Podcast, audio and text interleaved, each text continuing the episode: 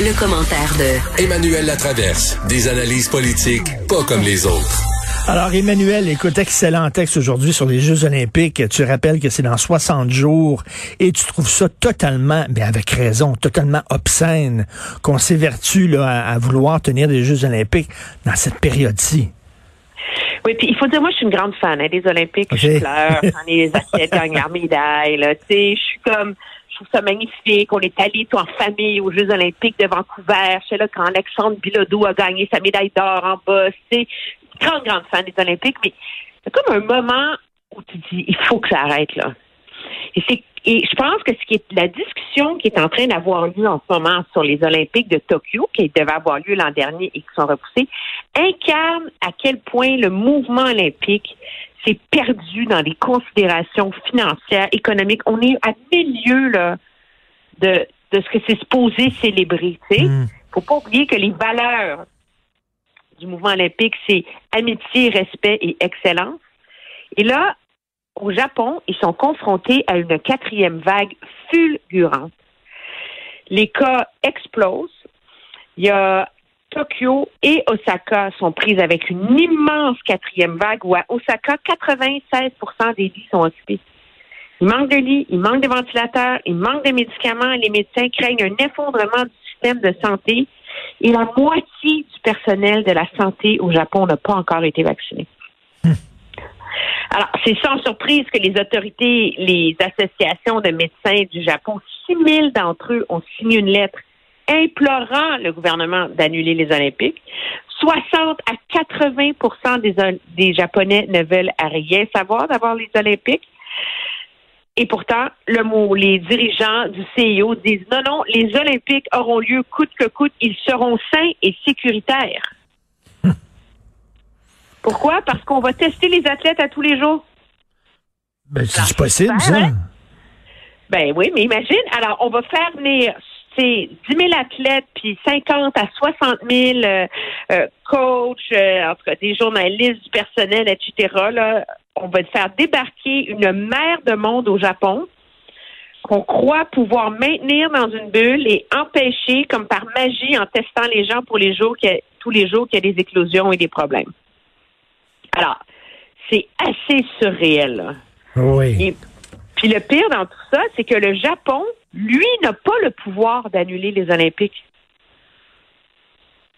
Parce que quand tu reçois les Olympiques dans ton pays, tu signes des droits et tu c'est comme si tu abdiques ta responsabilité. Toi, tu t'engages à organiser la patente, à construire les stades et à tout le reste. Mais les décisions finales reviennent au CIO. Qui, lui, veut maintenir les Olympiques. Pourquoi?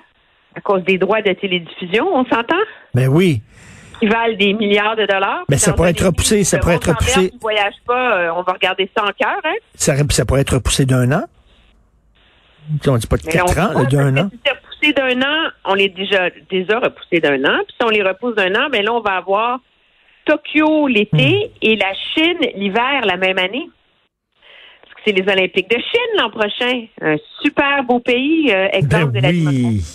Alors, moi, j'écrivais dans ma chronique que tant qu'à parler d'amitié comme valeur fondamentale, les milliers, centaines de milliers de tests de ressources, d'équipements qui vont être déployés pour protéger les athlètes, on pourrait les envoyer en Inde en Égypte. Et d'ailleurs, c'est ce qui nous amène à, ton autre question qui est dans, la foulée, une question éthique aussi.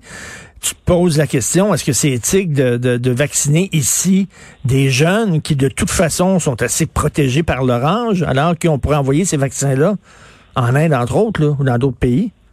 Ben absolument. C'est un un le message Colanté, hein, le, le, le secrétaire général de l'Organisation mondiale du commerce la semaine dernière, alors qu'il y avait des grandes réunions là pour essayer de voir comment mieux armer l'OMS contre une prochaine euh, pandémie.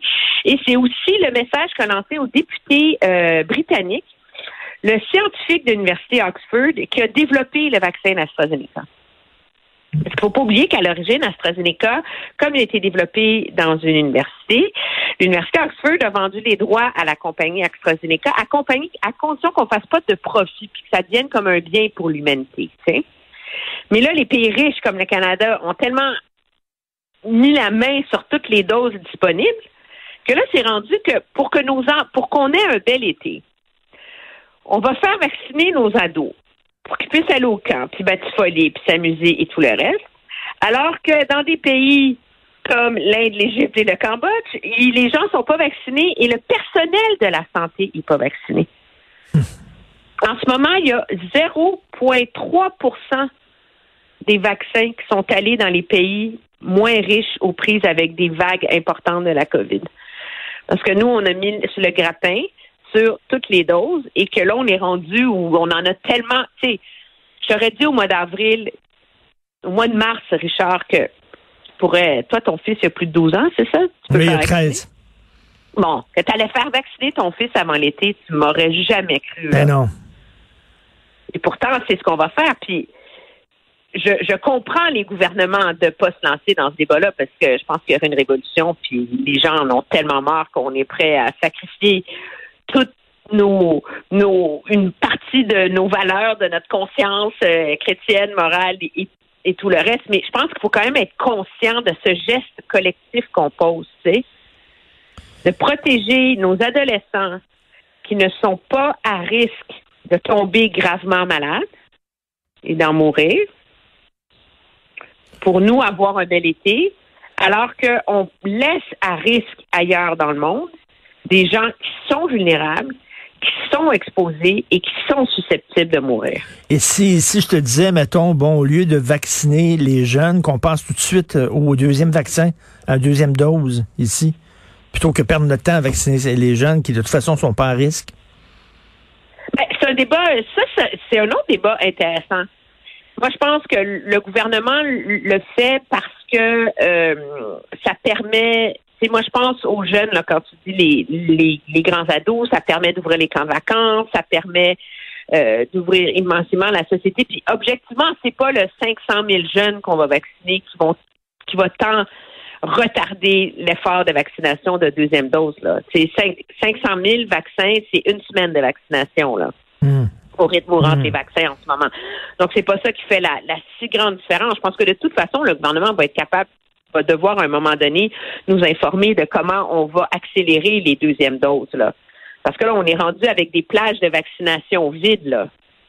Parce que les enthousiastes du vaccin se sont déjà présentés, puis là, ben, c'est plus compliqué de convaincre les autres d'y aller. Alors, quand est-ce que, pendant combien de temps on va tolérer d'avoir des plages de vaccination par dizaines, par trentaines, par, centaines par jour qui sont vides dans les grands stades, au cas où pour maintenir un vieux calendrier de vaccination qui ne reflète mm. plus la réalité d'aujourd'hui. Je pense qu'il y a des ajustements qui s'imposent là-dedans. Mais pendant ce temps-là, qu'on va boire nos verres de rosé, puis qu'on va laisser nos enfants au camp cet été, tout heureux, puis qu'on va avoir beaucoup de plaisir, faut se rappeler ce qu'on a sacrifié comme être humain en faisant, en faisant ce choix de société-là. C'est qu'on est, on fait le choix conscient comme société de laisser vulnérables et à risque de mourir, des gens dans des conditions mhm. bien plus difficiles, à qui on avait pourtant promis de venir en aide.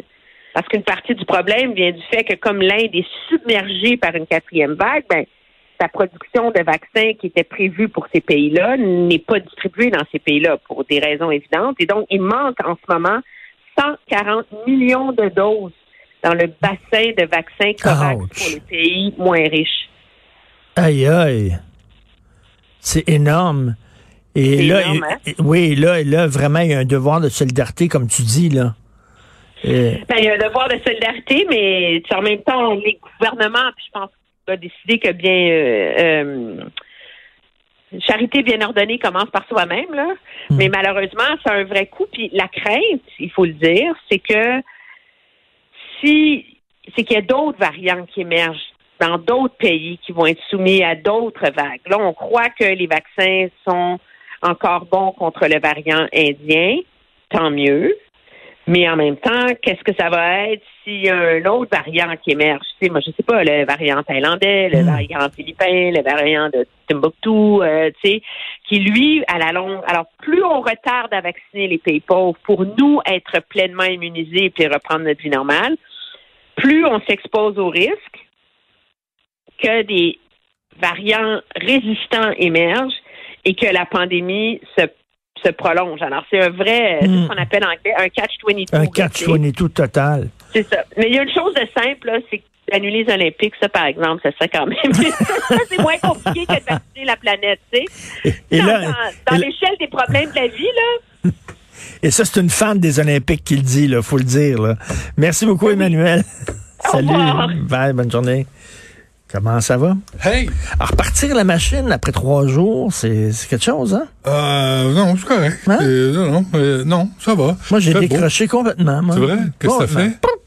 Qu'est-ce que t'as fait? Rien fait comme d'habitude. Hey, on est allé pêcher, nous autres. T'es allé pêcher où? Aller pêcher, j'ai mon plus Ouh. jeune trip sur c'était sa fête, puis fait que on lui a offert une canne à pêche, puis on est allé à Éco-Pêche. C'est euh, au Mont Saint-Grégoire. Puis c'était comme un étang, là, c'est comme un petit lac. Puis là, tu, ils, te passent, c'est 5 piastres pour les adultes, ils te passent la canne à pêche. Puis là, ils ont, des, écoute, ils ont de la truite. Hier, on a, on a mangé Hein, de la c'est bien truite. cool, ça. Ça coûte, ça coûte pas cher. Tu y vas avec tes enfants. Le, le personnel est vraiment. Puis, je suis pas payé, j'ai pas eu de rabais, j'ai pas eu de faveur. Éco-pêche. Éco-pêche, Mont-Saint-Grégoire. OK. Tu vas pêcher là, là, puis là, t'es es en, t'es en groupe, puis là, ils te montrent à, à pêcher, puis tu commences avec des maïs, des, des... T'es mieux d'y aller le matin ou en fin d'après-midi. C'est plus frais. euh, plus- Mais écoute, tout le monde attrape du poisson. Tu sais, pour t'initier à la pêche, on n'est pas des, toi puis moi, là, on n'est pas des grands amants de la nature. J'ai jamais chassé. Puis là, hier, euh, Mme Dutrisac dit, hey, on, on va-tu là? Parce que j'ai acheté, et il a tout arrangé la canne à pêche, parce que je l'ai toute démo- démolie, je l'ai toute déflaboxée. Puis là, il te montre comment, c'est vraiment cool, c'est le fun. Ah, c'est cool, je vais y aller. on a passé un deux heures là, puis euh, là, il tu l'as mangé? ben, il te prépare ton poisson, il te le met euh, dans un sac de la glace, tu t'en vas chez vous, tu mets ça sur le barbecue ou dans le four, whatever. Extraordinaire.